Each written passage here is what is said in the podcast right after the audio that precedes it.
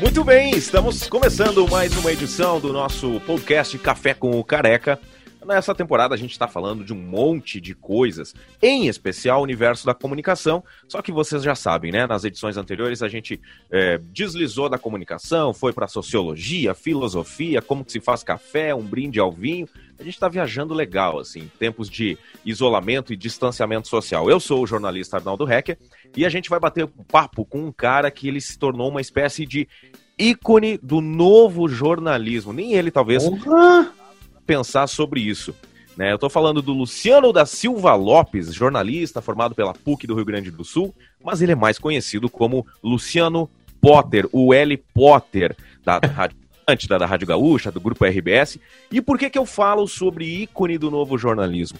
É um cara que é multitarefas, multifacetas. E o jornalismo hoje, conforme os, os nossos outros entrevistados, professores e acadêmicos da comunicação definiram, esse é o novo modelo de jornalismo. Mas antes de falar sobre isso, Potter, primeiro, obrigado por participar aqui do nosso café. E como é que você tá, cara? Como é que tá passando essa função toda aí de quarentena, isolamento? Você tem criança pequena, 512 trabalhos. Como é que tá tudo isso aí na tua casa, na tua cabeça, na tua rotina?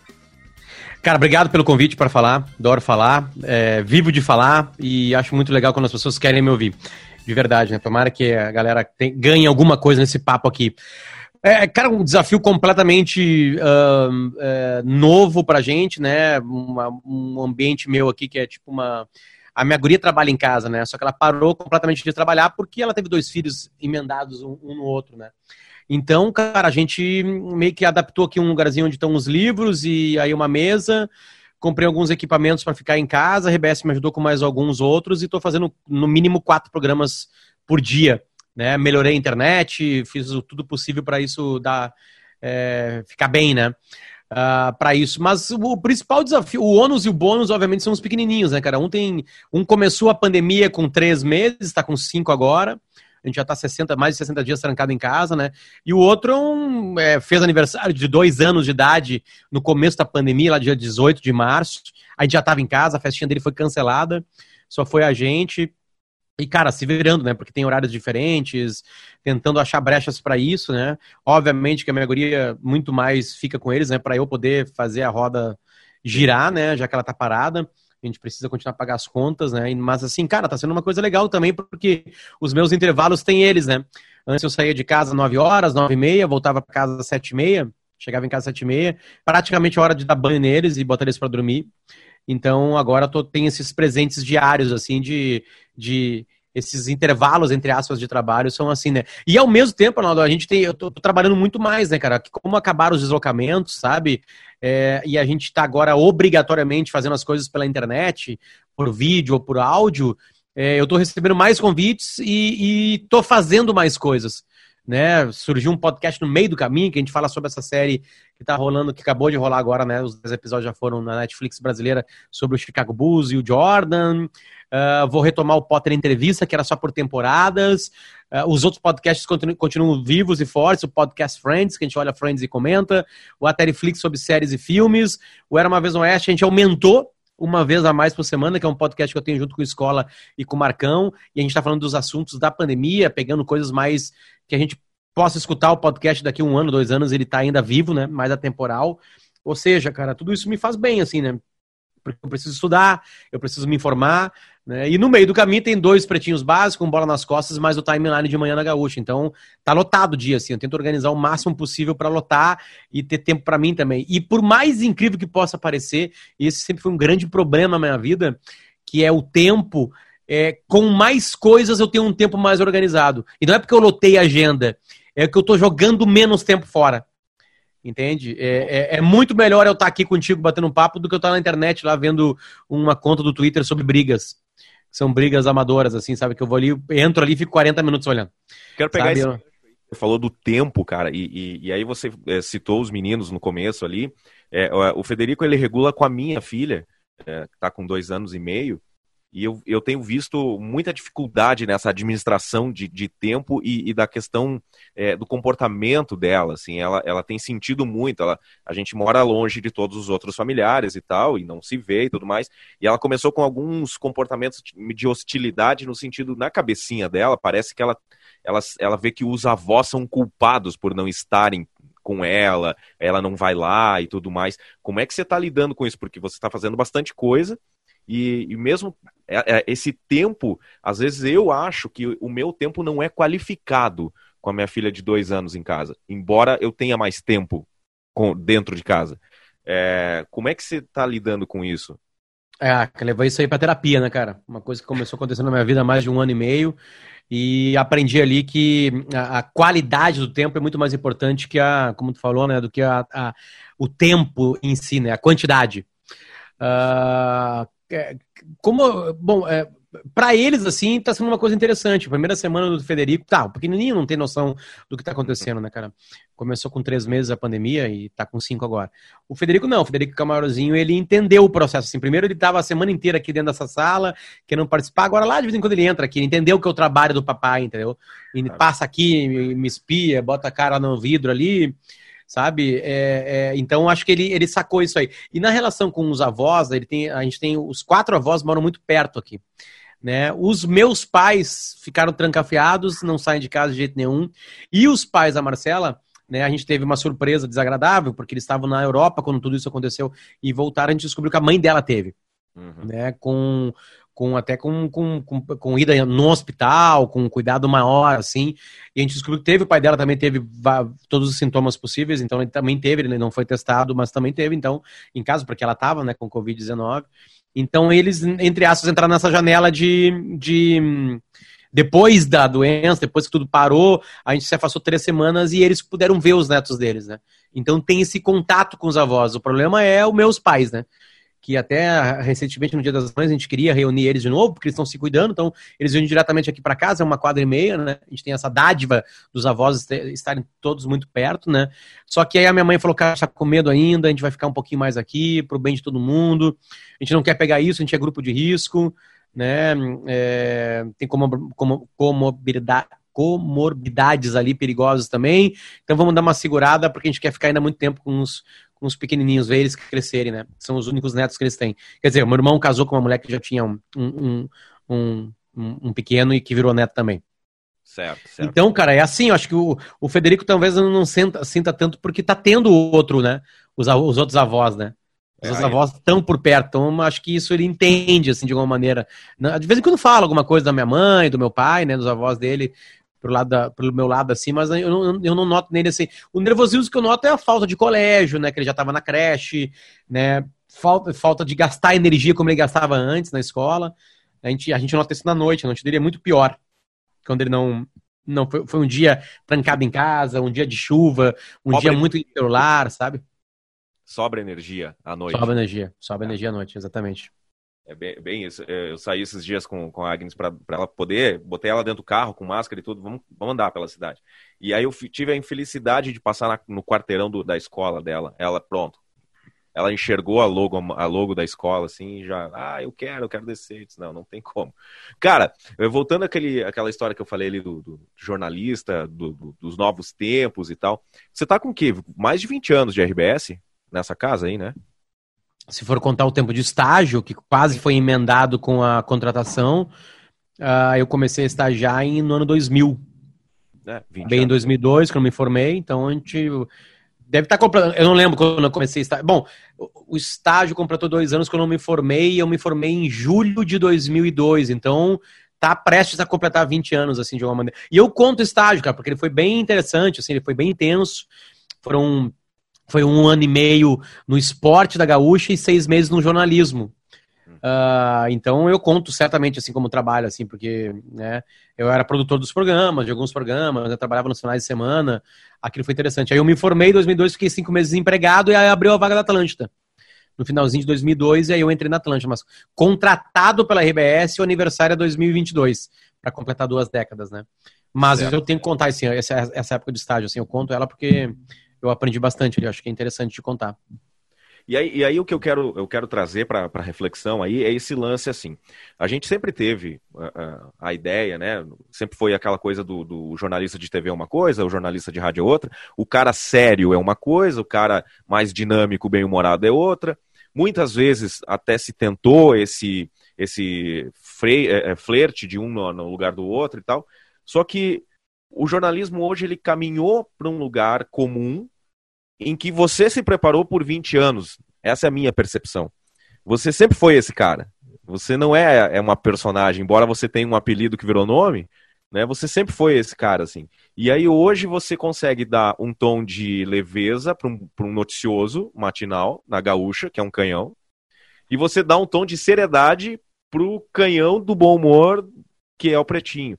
É, como é que você consegue flertar com esses dois campos? É, é você pensa em, em, ser esse cara diferente, em, que dá esse tempero nesses dois formatos de programa?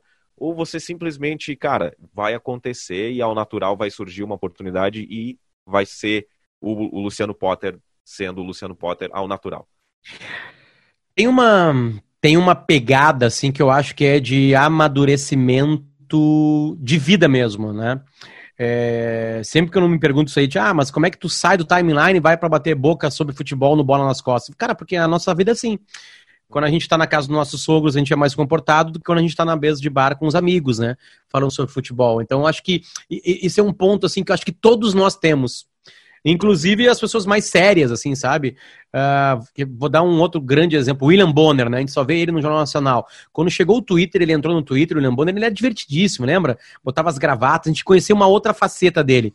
Que não é. A gente só acabou conhecendo, porque aquele cara era aquele cara ali, ele sempre foi aquele cara, né? Só que a gente, obviamente, o Jornal Nacional é, é a coisa, é o programa mais importante do Brasil. Então ele tem que ser sério é uma outra pegada. Ah, o que me obrigou assim a misturar isso e é, é que é o seguinte: a, a, minha carreira se desenhou de uma maneira que isso pudesse acontecer ao natural. Como eu fiquei, vamos lá, de 2002 até 2014, 12 anos da minha vida, no entretenimento, era impossível eu, eu ir para o jornalismo sem levar um pouquinho dele. Né? Era um momento que a gente estava vendo, é, já estava, bom, nos Estados Unidos isso existe pra caralho, né? Aqueles programas de, de TV, de entrevista, tipo Jô Soares 11 e meia, uh, eles já têm essa pegada, né, de, de entretenimento com perguntas que de alguma maneira podem ser sérias, né? Obviamente que eles tentam botar muito mais gente de, de entretenimento, acho que o Jimmy Fallon deu uma quebrada ainda maior nisso de ser completamente entretenimento, né, de não levar mais lá políticos, personalidades de outras áreas, assim, né? Tenta muito mais ser show do que talk, né? Então, cara, eu acho que foi um caminho meio natural. Mas a, a, a, sacada não foi minha. A sacada foi de quem teve a ideia de juntar no timeline três pessoas completamente diferentes. Né? Eu, o Davi e a Kelly. Eu acho que o programa dá muito certo porque são os três. Se fosse só eu ali, seria diferente o programa. Então, isso me obrigou a ir mais pro meio do caminho, entende? Digamos que aqui nesse extremo tá, tá, tá, o entretenimento e aqui tá o jornalismo. O timeline meio que um encontro nessas três coisas, assim. Mas não quer dizer que a gente não faça é, entrevistas bem pesadas, que soam só como jornalismo mesmo, né? Então, cara, é uma dança, assim, sabe? É, é, é uma dança que ela é ao vivo. Então, cara, não sei se tem uma sacada em mim, assim. Eu acho que é, o, que é a mistura dos anos, entende? Que, que, me, que formaram isso. Talvez eu não saiba fazer de uma maneira diferente. Porque eu fui todo mês né, de todos os anos da minha vida tendo que trabalhar com entretenimento, que agora eu tô no jornalismo. Eu piso em ovos no, no, no timeline. Eu sou muito mais na minha. No timeline. Não posso ser como eu sou no pretinho. E aí, por, por, por, por consequência, a maturidade que a vida me deu, não tô falando que eu sou um cara maduro já, mas que aumentou a, a maturidade, eu tenho certeza, é, é, me, também me coloca no pretinho, 13 anos depois, como um cara mais prudente, um cara mais, né, que, que avalia melhor as falas, sabe? Mas ao mesmo tempo também não dá para avaliar tanto. Pretinho é também um pouco de explosão. Então, cara, é um, é um equilíbrio que eu tento a cada programa, assim, dar, sabe? Mas, assim, cara, eu, eu sei onde estou me metendo. Eu sei qual é o terreno do Pretinho qual é o terreno do timeline. Isso tu pode ter certeza, assim. Há algo de pensado antes de começar os programas, sabe? É, eu estava conversando com outros colegas e e aí, a gente chegou nesse, nesse consenso do teu nome, assim, é, em função disso, sabe? Porque a impressão que a gente tem é que, por exemplo, assim, você nunca foi a grande estrela dos negócios. Você sempre foi o meio-campista que joga com ambidestria, vamos dizer assim, né? Uh, por exemplo, vamos lá, programa Y, você fez parte daquela formação lá. E os caras eram uns, uns tigres, né? E você era um, era um novato. Depois, lá em 2007, teve de novo um episódio semelhante, né? Com, com a forma, formatação ali do Fetter com o novo pretinho básico, todo aquela, aquele negócio. Você se colocou em xeque, se você estava realmente fazendo parte daquilo ali, era, se era ou não para você. E no fim, hoje, a gente vê que o Potter do Pretinho, 12, 13 anos depois, é, é, é, é muito encaixado com, com o negócio. E a impressão que se tem é que você é até um pouco paternalista com a nova geração do pretinho básico, de ajudar, de ensinar, de orientar, de dar um, um guia pra galera, assim. E no timeline, eu lembro que o, o, o, timeline era uma ousadia da RBS no sentido de. Tava saindo o Lauro Quadros, né, cara? Que era um monstro. E aí entrar um programa que tinha. O Davi Coimbra sempre foi um ícone, já era um ícone no começo do, do timeline. E a Kelly tinha recém voltado de Brasília. Era a grande correspondente da Gaúcha nesse momento e tal. Então foi uma ousadia tremenda. E aí eu, eu vejo assim, pô, os caras vão colocar um meio-campista aí nesse, nesse negócio. E aí surge o, o, o Potter. Como é que tá sendo para você? É, é, você se, se identifica com esse cara mais. É, não, não, é, não é uma forma, não é rançoso, mas esse jornalista mais aguerrido, assim, você tem vontade de, de, de afundar mais o pé nesse, nesse acelerador, assim, de ser o, o Macedo mais novo? Acho que eu não vou conseguir. Não, não, não penso nisso e acho que não é a minha principal característica, assim, de alguma maneira. Acho que a visão é, da minha carreira, assim, de alguma maneira, ela fecha, né? A, a, a minha carreira me obrigou a lidar com pessoas todo o tempo. Em todos os programas, em todos os momentos. O primeiro programa que eu entrei no ar foi um programa com o Márcio Pasco, já falou com ele aqui, chamado Na Paz, onde eu escrevia a redação para toda a rede Atlântica, mandava para todas as rádios Atlântica que tem no sul do Brasil, e escrevi, e esse texto que eu escrevi eu entrava para dar notícias. O Link Park lançou um novo disco, e o Márcio é, quebrava aquilo ali, eu lia sem ler. Então, Márcio foi a principal pessoa no começo da minha carreira. Junto com o programa Y, que também era um jogo. Então, como eu fiz talk show todo o tempo, todo, todos os dias da minha vida. Patrola era a mesma coisa, porque eu precisava do entrevistado. Entende? De, nada foi monólogo na minha vida. Nada foi ser âncora, assim, de alguma maneira. Uh, e aí o primeiro desafio que foi de ancoragem foi o timeline, onde tu pode ver que a minha ancoragem, assim, ela, ela se dedica muito mais a ter, a cumprir uma folha comercial, né, e, e dizer que tem que ir para intervalo ou não. Eu digo o, o, fator ancoragem, porque o resto é uma conversa de três caras, uhum. né.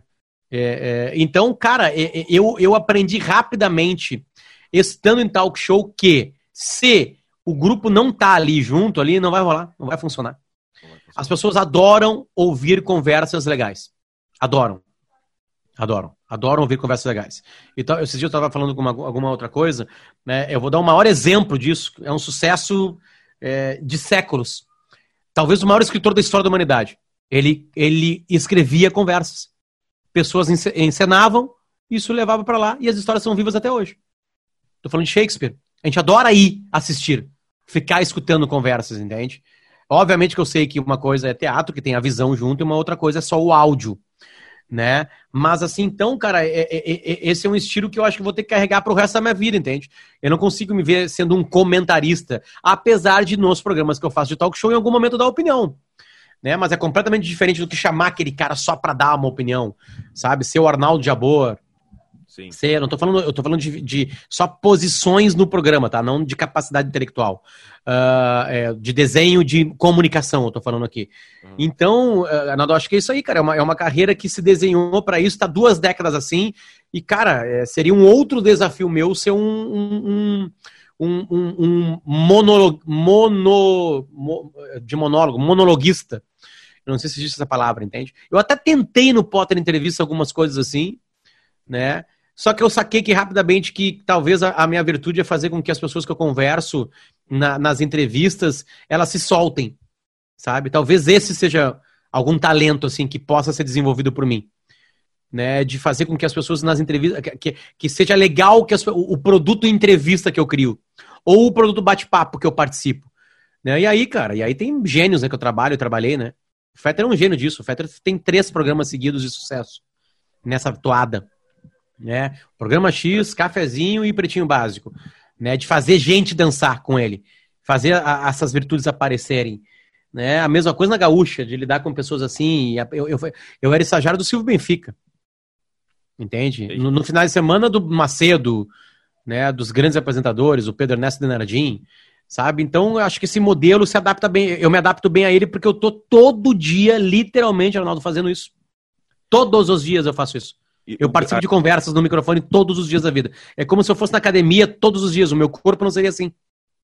Entende? Então tem um pouco de músculo nisso. Tem um pouco de treino nisso. Duas décadas treinando isso aí, é, então acho que meio que a minha carreira se, se, se foi para essa área mesmo. Né? Isso que, isso que você falou é, é muito importante, porque é, como eu falei, você está tá se tornando, já se tornou uma referência desse novo modelo de fazer, porque é uma tendência não só é, no rádio do, no Rio Grande do Sul, mas o, o rádio news em geral, ele vai ter que ele vai ter que flertar isso. É uma, uma demanda que vem até do, do, do rádio americano, que norteia todas as ações em rádio no Brasil. Sim, né? sim. Esse, esse é o novo apresentador, esse é o cara do rádio hoje. Né? Eu, então, por isso que eu fiz essa brincadeira com o, o Macedo, embora seja um, um, uma peça num mausoléu dos grandes nomes, é, é, é, uma, é, um, é uma espécie em extinção, né? Hoje. A gente tem uma brincadeira pós-timeline, que a gente tá ali no timeline, né? Ah, beleza. Aí a gente acaba meio que hoje. É a gente acabou com uma história bonitinha lá de Lagoa Vermelha, com, com um menininho que mandou uma mensagem para para a professora dizendo que não conseguia aprender sem ela. E a gente acabou de uma maneira legal, assim, o programa, uma história bonitinha. E aí, a, tá, hoje não aconteceu isso, mas assim, às vezes a gente tá ali, acaba o programa conversando, dando risada, e aí entra o chamada geral, e aí eu ouço o começo do programa do Macedo, a sensação que eu tenho é tipo assim, ó, cara, agora começou. Só pouquinho.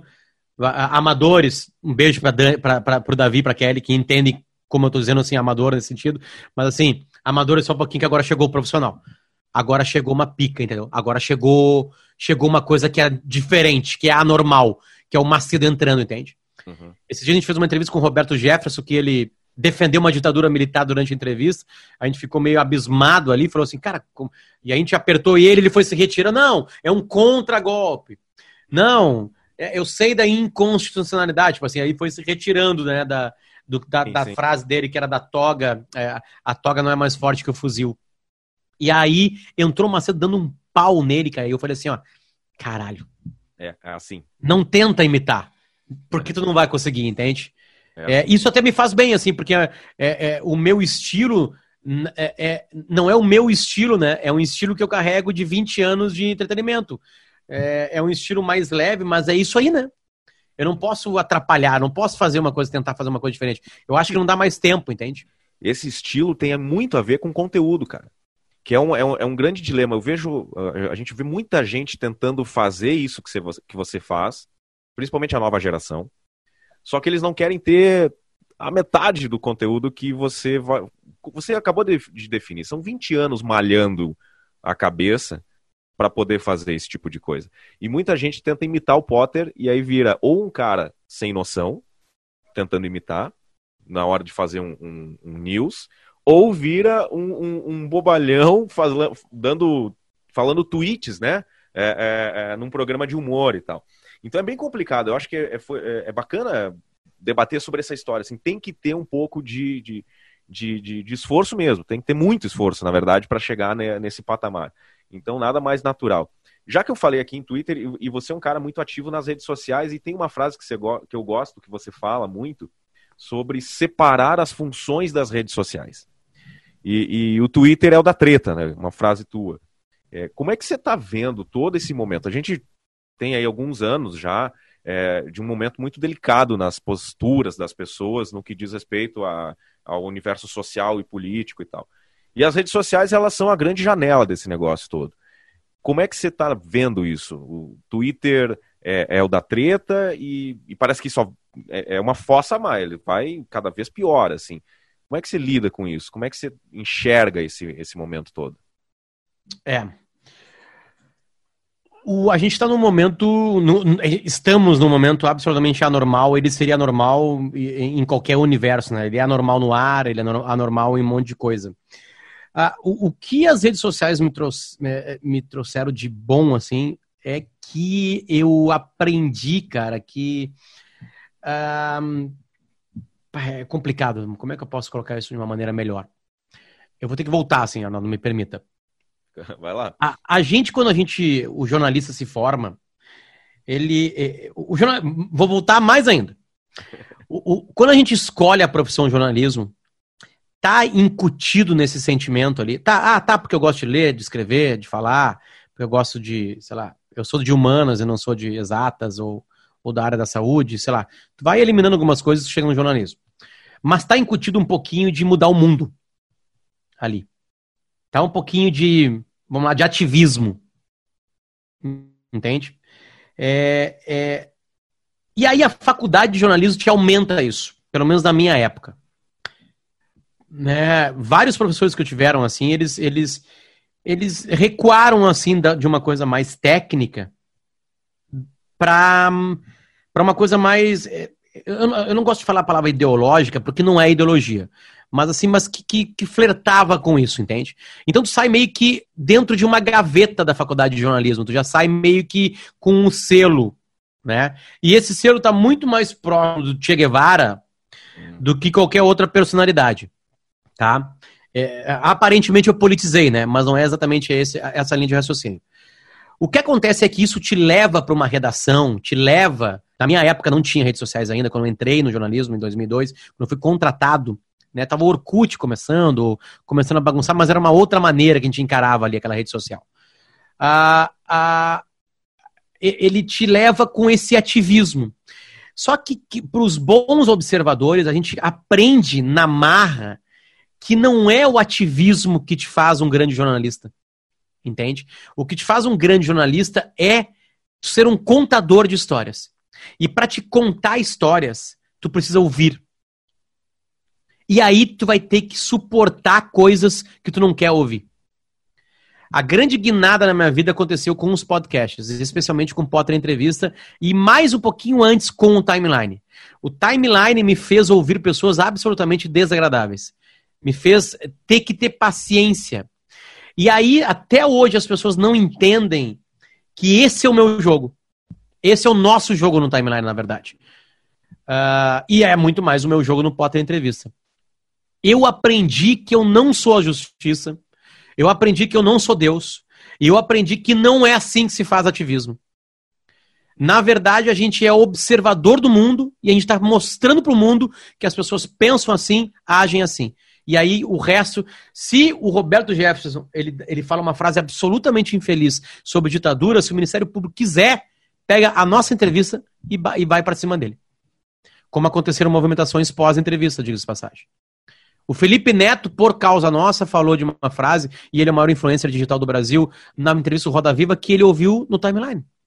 Obviamente que ele não estava ouvindo ao vivo o programa, mas ele falou depois. Então a gente foi uma janela para o mundo. A gente abriu a janela e mostrou. Agora, esquerda e direita se, se, se batem defendendo uma coisa que na real eles não defendem. Eles não querem ouvir. Eles querem ouvir o que eles concordam. E é óbvio que eu sei que tem limite. Eu não convidei o Roberto Jefferson para entrar no ar e falar que ele é contra a democracia.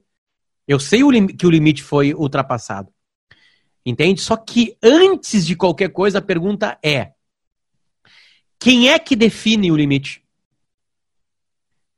Nos Estados Unidos está muito claro isso aí. Nos Estados Unidos tu pode, tu pode te vestir com um lençol branco e dizer que tu é racista, que tu odeia negro.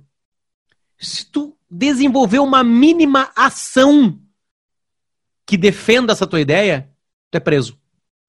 E lá funciona. Entende? Eu não tô falando que o problema de racismo nos Estados Unidos se resolveu. Não é Sim. isso que eu tô falando.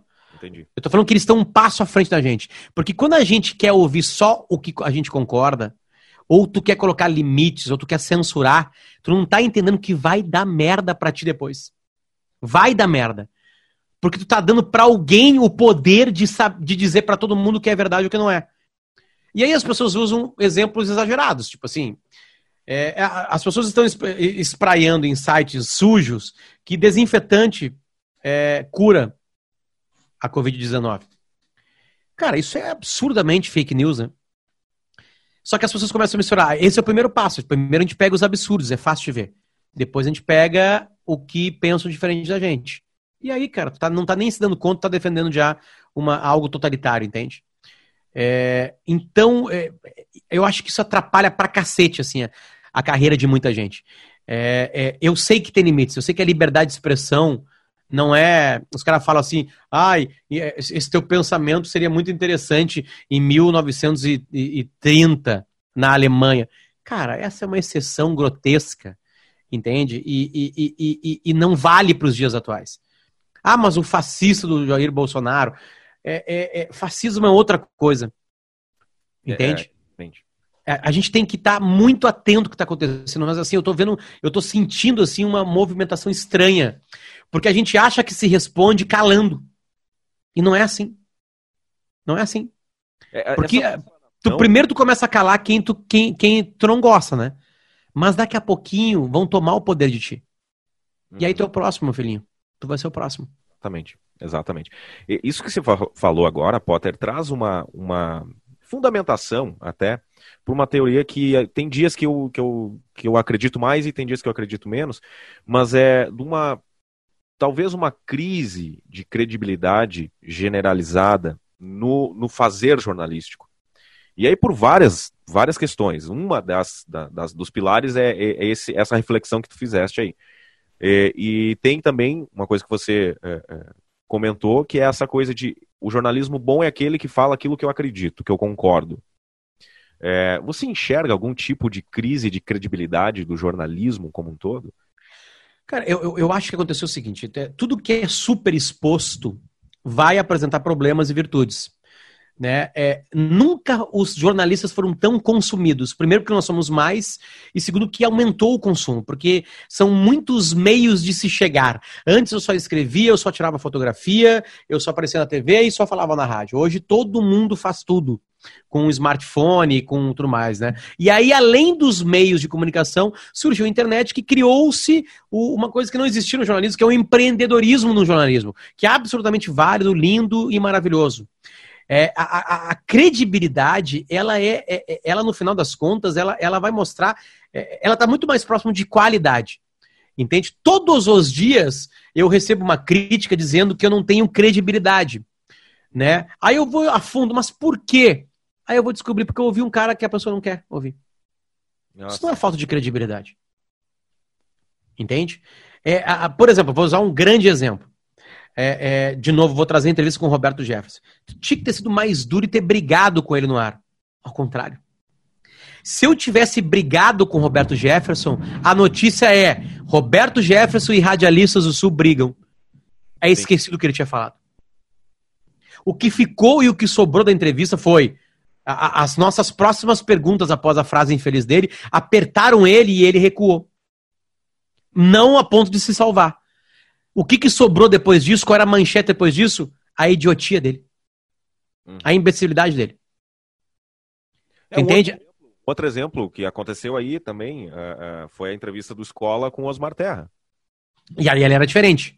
Ali tinha um tema diferente, um assunto diferente, e foi um pedido de, de, de, de espaço, né? É, a, a, a Gaúcha não procurou o Osmar Terra para falar. Ele... Né? Ele pediu um direito de espaço, e aí o Escola pegou e falou assim: não, beleza, tu vai, então nós vamos, nós vamos pro ar, assim, eu vou te contradizer, e assim, beleza, vamos embora. E assim foi a entrevista. Era um outro tipo de entrevista, entende? Hum. Era um, era um pedido de espaço com abertura para um debate.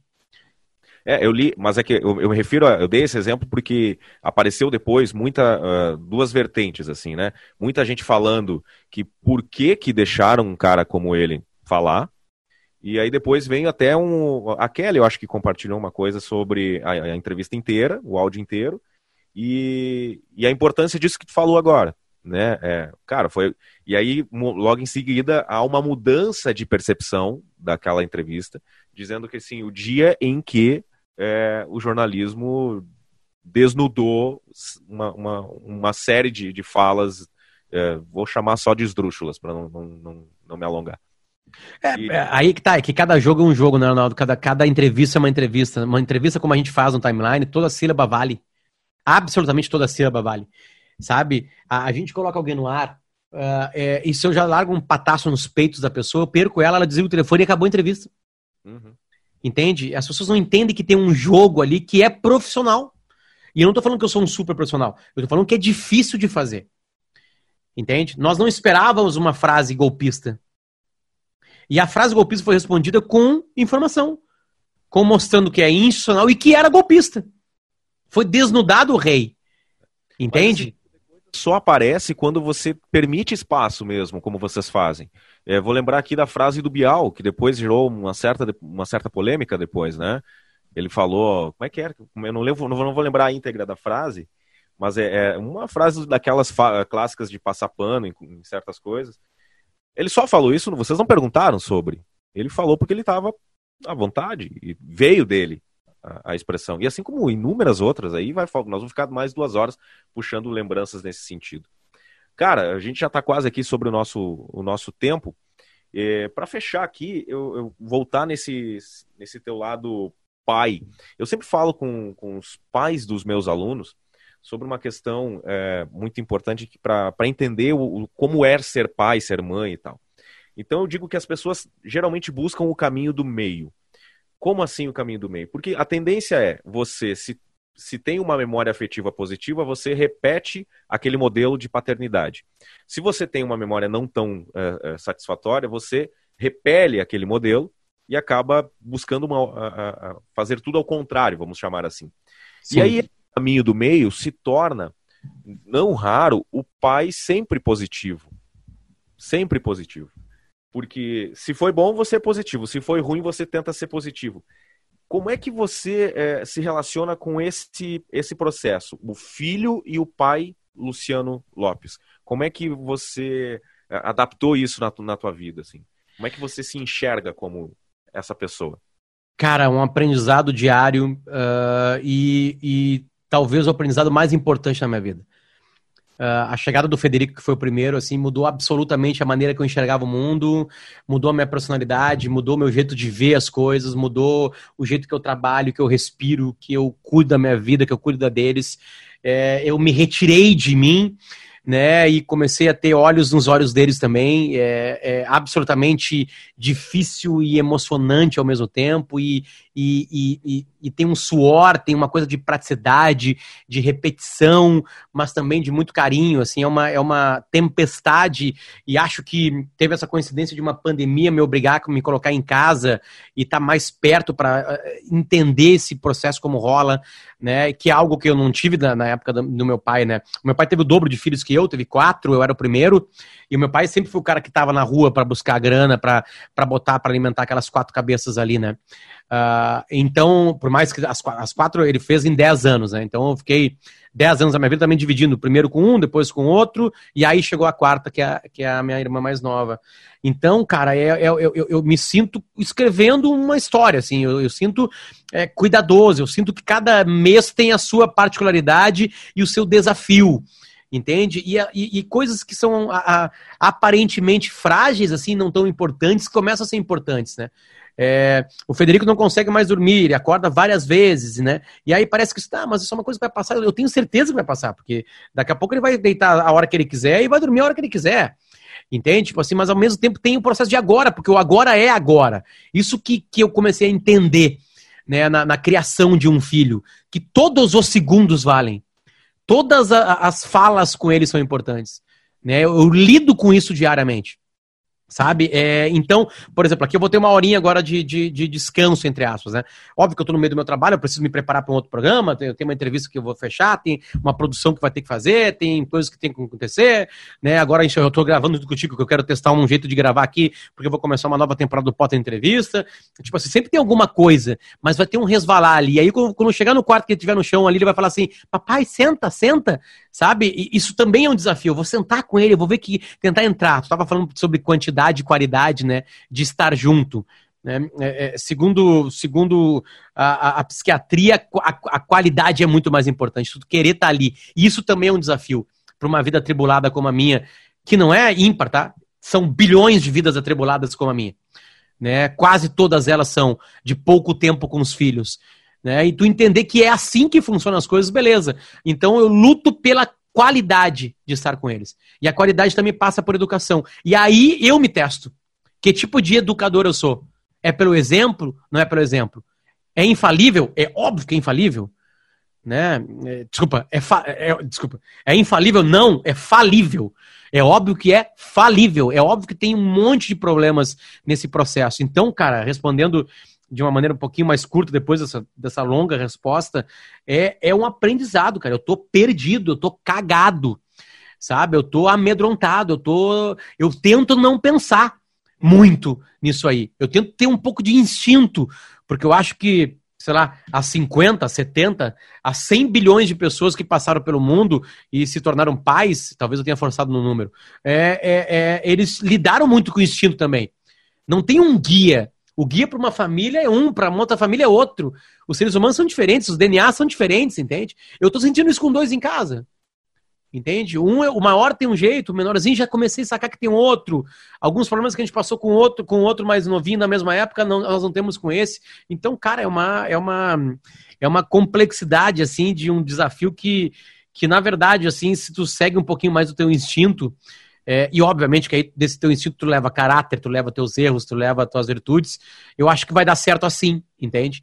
É, mas também tem um pouco de praticidade, né, cara? Eu preciso trabalhar, né? A minha menina precisa voltar mais tarde a trabalhar, né? Porque as contas vão ficar mais cruéis, sabe? Então, tipo assim, tem também um, um, um dia a dia. Então, cara, não sei se eu te respondi, mas é, é, é, é meio complexo, assim, enxergar tudo isso, assim, sabe? De ser pai, Uh, e, e, agradeço muito meu pai, né, cara, que, que de uma maneira assim nos criou muito bem, nos mostrou alguns caminhos interessantes, assim, que, eu vou tentar repetir, assim. E obviamente que o meu pai, como é falível e foi também, apresentou alguns defeitos que talvez eu não queira repetir, entende? Mas não é problema nenhum falar disso sobre ele, porque ele também sabe disso, sabe? E eu vou apresentar todos os meus, e aí o Federico e o Santiago, se tiverem filhos, também vão apresentar defeitos da, da minha criação com eles, ou seja, a gente tá tentando melhorar, né, cara? É um, um é um um, sei lá, um melhorar intenso, assim, diário, mas que é cansativo, cara, e, e que se tu parar para pensar da complexidade dessa educação, assim, bom, tu é educador, né, cara, tu educa tua filha e outras pessoas, né, talvez seja muito mais complexo para ti esse, essa gestão de pessoas, sabe, né, o teu filho, a tua filha, tu pode pegar pelo braço, apertar um pouquinho a mão dela e falar, não, né? O teu aluno, tu não pode fazer isso, tipo assim, sabe? Eu lembro de uma entrevista com, do Guimarães, o treinador de vôlei, uh, que treinou as duas seleções, a feminina e masculina do Brasil. E ele falava, Zé cara, e, e, ele, o Zé Alberto, né? É, é Guimarães, né? Sobrenome, né? É Roberto. Uhum. Zé Roberto Guimarães. Ele falava assim, e ele foi primeiro pro masculino, depois pro feminino, é ele que ganhou a medalha de ouro lá em Barcelona, com o masculino. E ele, como ele fez o caminho contrário do Bernardinho, né? Ele apanhou, né, cara? Porque ele chegava lá, Marcelo Negrão errava, tava preguiçoso no treino, ele mandava uma. Vai, vai te fuder, Marcelo, vai tomar no teu cu, sai daqui, vai para casa. Entendeu? Cara, se ele faz isso num treino feminino, acabou. Acabou, é o outro nível de lidar. Sabe? Então ele teve que se reaprender gestão. E venceu também, né, com o feminino. Pra te ver como esses caras são gigantescos, né, cara? Então, cara, é, é, é complicado, assim, sabe? É, é, um jogo de gestão que eu já tô sacando e, vou, e já comecei a sacar que vai ser diferente com eles também. O Federico vai ter um jeito, o Santiago vai ter outro, né? Então, cara, é, eu acho que é isso, assim, esse caminho de aprendizado de ser pai, assim. Mas, cara, recém começou, né, Naldo? Recém começou, né? Faz dois anos e pouquinho, né, cara?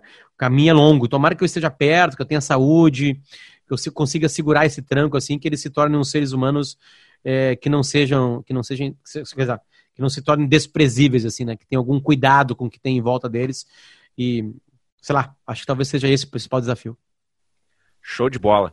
Cara, terminando o nosso café aqui, Potter, quero te agradecer imensamente aí pela disponibilidade, por ter emprestado aí uma hora da tua rotina maluca para a gente bater esse papo, tomar esse café juntos aí.